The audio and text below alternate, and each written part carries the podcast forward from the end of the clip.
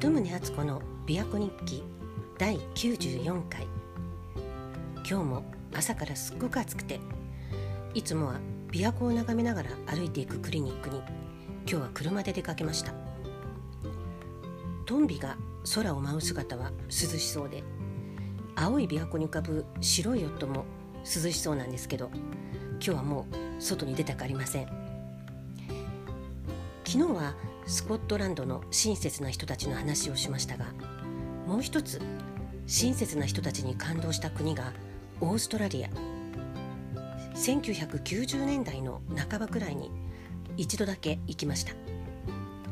前に琵琶湖日記でも話したんですけど私は30代になって中国に太極拳留学したことで何歳になっても新しいことに挑戦できると実感してで日本に帰国後それまで車は絶対運転しないって決めてたのに突然運転免許を取ったんです。その少し後に一度オーストラリアに行きたかったから付き合ってほしいっていう友人のリクエストで旅行を計画したんです。でオーストラリア人の知り合いにアドバイスを求めたら1週間ほどの旅行ならゴールドコーストに行ってでそこから海岸ではなくて内陸部を通ってシドニーまでドライブ旅行するのが面白いよって言われたんです。で私と違って友人は長年運転している車好きだったので、まあ、彼女と一緒ならドライブ旅行も大丈夫かなって思って女2人車旅を決行しました。で飛行機でまずブリスベンに飛んで空港で車を借りて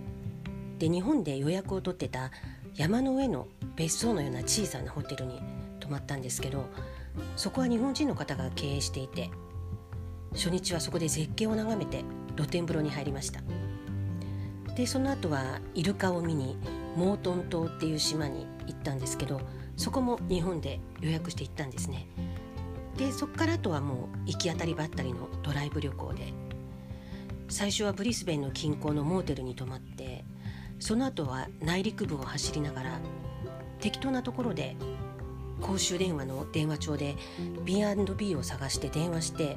で知らない町の宿に泊まるっていうことを繰り返しました。海岸沿いを見てないので比較はできないんですけど内陸部は車も人も少なくて B&B も門から玄関まで車で行ってもだいぶ距離があるような農場だったりもうスケールが大きくてのどかで人もおおらかだし宿にも外れはなかったんですね。みんな親切で中には一緒に観光に連れて行ってくれた B&B の一家もいて本当に快適な旅でした。ただ何もないところを運転していて困るのはトイレ、まあ、特に女2人なのでその辺りでちょっとっていうわけにもいかなくて。途中町があると食事がてら町のトイレの町のレストランのトイレに行くとかあるいは公衆トイレに行ってました。である日トイレに行きたいなと思いながらでもなかなか街がなくって。でやっと見つけた街もすごく小さな町だったので公衆トイレが見当たらず。で人も歩いてないんですね。でとうとう切羽詰まってきた時にちょうど玄関を閉めて出かけようとしている女性を見かけたので「すみません公衆トイレはどこでしょうか?」って声をかけたら「トイレ？うちのを使っていいわよ」ってもうすぐに家の中に入れてくださったんです。私たちが女だからっていうのもあったと思うんですけど見ず知らずの外国人をすぐ家に入れてくれたわけで、まあ、とにかく感謝感激でした。それからやっぱり田舎道を走ってたらどこかで道を間違えたらしくて目的地に着かないどころかなんか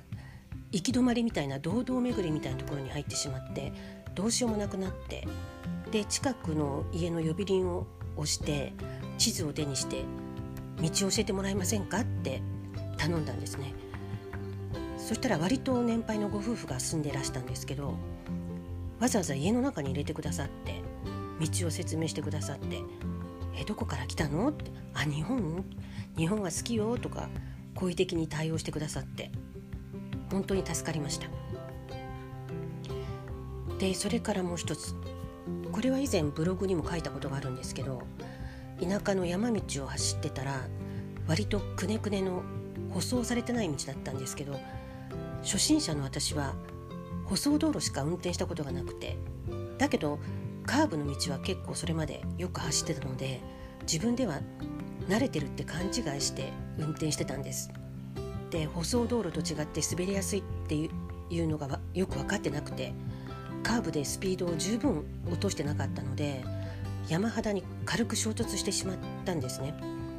まあ、衝突って言ってもほぼバンパーだけで私たちは怪我もなく済んだんですけどまあでも私はちょっとドキドキしちゃって。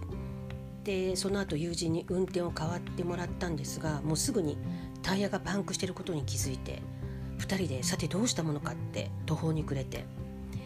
その日は確か金曜日でもう夕方近くなってたんです。でそれまでずっとその道通っててもほとんど車とすれ違うことがなかったんですけどその時も全然車も通らないしで山の反対側は道路沿いにこうずっと柵があって延々と牧場が広がってたんですがその敷地のめちゃくちゃ遠くに建物が見えるんですけど単なる小屋のような感じで人がいるとも思えなくてで少しずつ暗くなってくるしうしようって思って。でふと見たらさっきまで誰もいないと思ってた牧場に男の人が2人見えたので私たちは手を振って声を出して呼んだところ道路まで来てくれたんですね。でタイヤがパンクしたことを話すと「スペアタイヤの付け方は知らないの?」それを知らないとここでは生活できないよって言いながらもう2人でささってタイヤを付け替えてくれたんです。で来週の月曜日は祝日だから今日中にガソリンを入れとかないと土日月とお店が休みになるよって。でここから一番近くのガソリンスタンドの場所とそこの閉店時刻を教えてくれてそこが閉まるまでにちゃんとガソリン入れとくんだよってそれだけ言って去っていったんです、まあ、その時の私は実は何が何だかわからない状態で一応お礼は言ったんですけどその人たちの姿もはっきり見た記憶がないっていうかその時はもうただあ助かった救われたよかったっていうこう安堵感だけでいっぱいだったので後で振り返っても